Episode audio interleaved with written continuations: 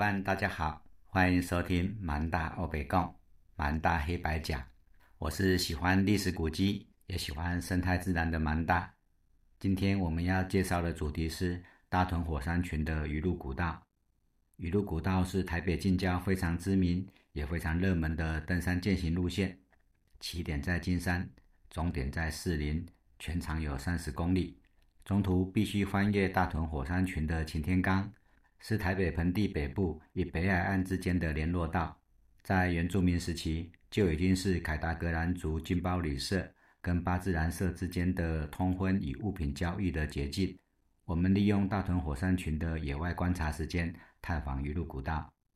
一千八百年前，巴黎的十三行人在巴黎海滨的沙滩发现了铁矿砂，十三行人在海边堆起了炼铁炉，提炼出台湾历史上第一块铁。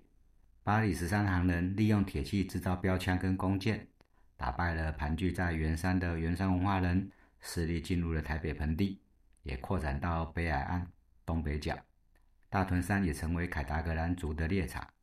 在台北盆地的基隆河沿岸建立了北投、巴兹兰等部落，在北海岸则有三支的小基隆、金山的金包利。北海岸与台北盆地的原住民通婚往来跟商业交易。就会利用最早期的鱼路古道，后来进入东亚国际贸易时期，外国商人前来收购硫磺跟鹿皮，交易的原住民就是十三行文化人的后代凯达格兰族。因为同族的关系，金包里的凯达格兰族通婚时，往东到大基隆贡寮的三雕角，往西到三支的小基隆，其次就是经过鱼路古道，越过大屯山，到北投士林一带。才能够找到同族的凯达格兰来通婚。交易硫磺与鹿皮的港口在北海岸是金包里，后来改名叫金山。金山的黄港跟黄溪就是以前硫磺跟鹿皮交易的地方。在台北盆地是北投跟士林，交易的地点是北投的黄港溪跟士林的黄溪。黄溪是出产硫磺的地方，金山与士林各有一条黄溪。说明了金山与北头、士林都是开采硫磺出口的地方。除了硫磺的出产，利用古道运输出口，鱼路古道利用最多的功能，应该是挑鱼到士林贩卖。凯达格兰族非常擅长捕捉，也很喜欢吃的一种海鱼，叫做嘎拉加拉。嘎拉也是凯达格兰族的简称。清朝时期在台北盆地建立的第一个汉人聚落，就叫做大加拉堡。大加拉就是凯达格兰的简称。大加纳在清朝时期原住民人口鼎盛，到了日本时代人口凋零，变成小小的部落，称呼也就变成嘎拉。嘎拉在现在的蒙甲、芒嘎，当年都是原住民聚居的地方。嘎拉是凯达格兰族爱吃的海鱼，另外溪流里面也有一种溪鱼，很难捕捉，但非常好吃，也是凯达格兰族的最爱，叫做科威，国字都写成苦花，不知道各位听众朋友是否曾经听过？我品尝过口味五花。雨露古道起点金山跟终点士林，在原住民时期都属于凯达格兰族。等到汉人开始进入台北开垦，金山与士林都属于漳州人的势力范围。漳州人进入大屯山区开采硫磺贩卖，违反清朝硫磺禁止开采的规定。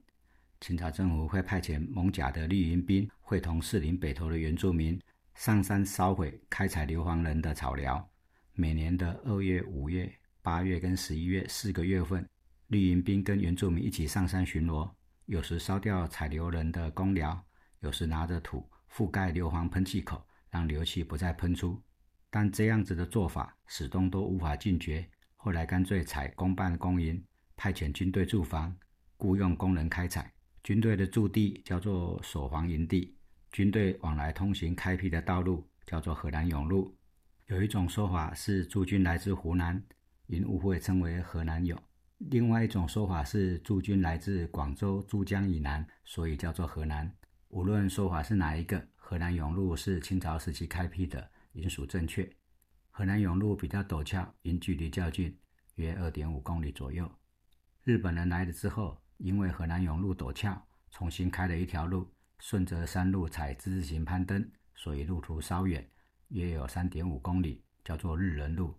我们这次走的路线是河南永路。我们搭一七一七公车前往鱼路古道，沿途捡同学上车。今天几乎是包车了，车上除了我们就没有其他乘客了。在上黄溪桥下车，然后走到上黄溪停车场，在停车场边找到鱼路古道登山口，开始我们今天的旅程。以前我来走一路古道的时候，是从卷石瀑布走擎天岗，再走到立峰山庄探访八渊聚落。现在从上黄溪桥往立峰山庄的山路，因为崩塌而封闭，八渊聚落的水田也关闭了。我们只好安排半天的活动，从上黄溪桥走到擎天岗，算是轻松的行程。从上黄溪停车场出发，走进林荫山径，山路清幽，凉风轻吹，走起来非常舒畅。不久看到路边有废弃的陶管，用途据说是运送白土，也就是陶土。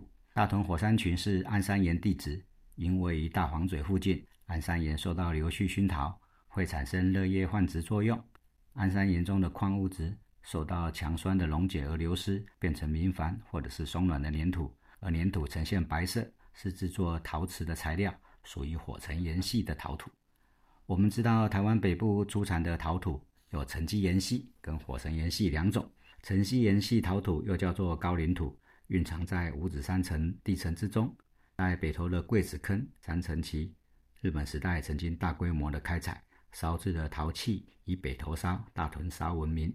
火成岩系陶土生成在大屯火山的热液换值区域，是安山岩受到硫气熏陶形成。开采的陶土利用陶管建成的通道，以水流运送到下游，免了沿途挑运之苦。水流来自方坑溪的上游顶中古郡，方坑溪后来流入了金山的黄溪。为了区别士林的黄溪跟金山的黄溪，有时候会将金山黄溪称为北黄溪，士林黄溪称为南黄溪，能够清楚表达就好。我们从上黄溪停车场走到一路古道本线，左转通往立峰山庄的道路已经封闭了，上船会有罚款。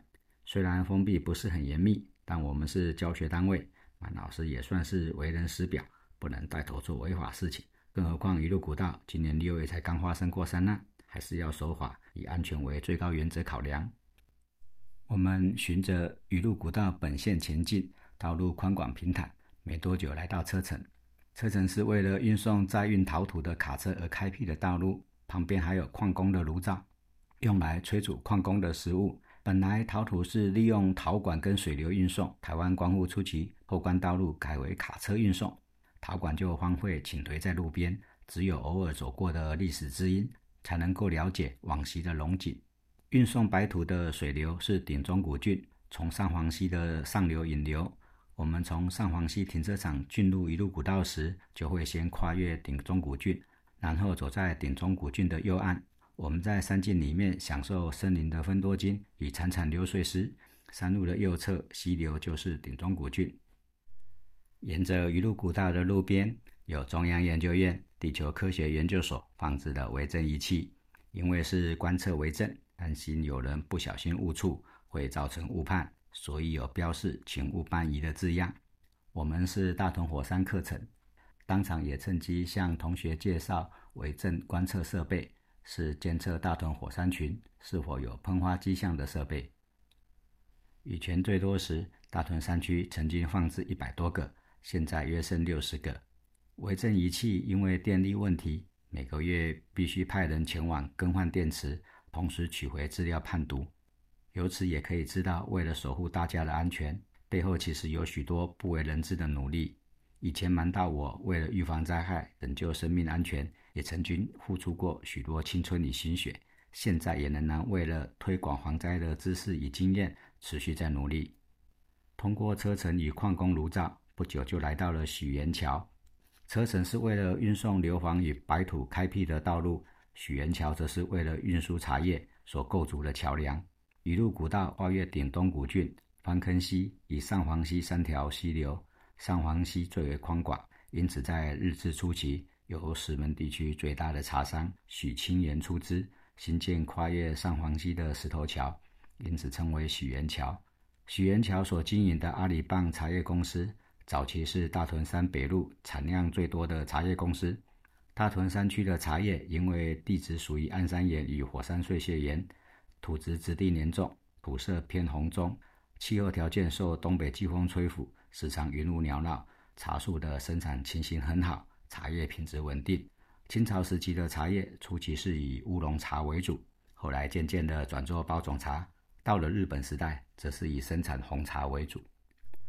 越过上黄溪的许元桥，即可抵达憨丙错地国家公园。在这里做了有关雨露古道的重要记事牌，提供来往民众认识雨露古道的古往今来。走在雨露古道上的最知名人物，应该是英国驻台湾领事史文侯，或是有些翻译翻成斯文豪。有一种青蛙叫做斯文豪斯蛙，就是以史文侯、斯文豪的名字命名。除了超过三十种。以史文侯命名的动物，史文侯还将台湾黑熊、台湾猕猴、蓝腹鹇、台湾云豹这些珍稀的动物介绍给全世界，让世界对福尔摩沙充满新鲜与好奇。史温侯在一八五八年曾经从金山经雨露古道走到士林，沿途记录旅程，是希望人对台湾探险旅程的先驱。汉丙错地旁有一条山径通往大油坑及手榴营营地。因为高温危险，阳明山国家公园禁止游客进入，我们就不进去了。这里是德记矿业公司的采矿区，也是台湾最后一块采集硫磺的矿区。随着开采成本增加，国外进口硫磺比较便宜，以及开发出从石油提炼硫磺的技术，台湾的硫磺开采事业在一九八零年代结束。台湾最早国际贸易的商品就是硫磺，也继鹿皮之后走进了历史。继续往擎天岗前进，经过路边的梯田、土地公跟民宅遗迹，昭示着这里曾经有人类活动，最后弃之而去。接着便开始爬坡，百二坎石阶。接近擎天岗时，天空开始飘起了毛毛细雨。于是经过金包里大陆的城门时，我们快速下山。捡大师的故事，我们就留待下期再说。按照我们大屯火山的课表，今年还有机会拜访擎天岗。谢谢大家耐心收听，祝大家平安喜乐，我们下期再见。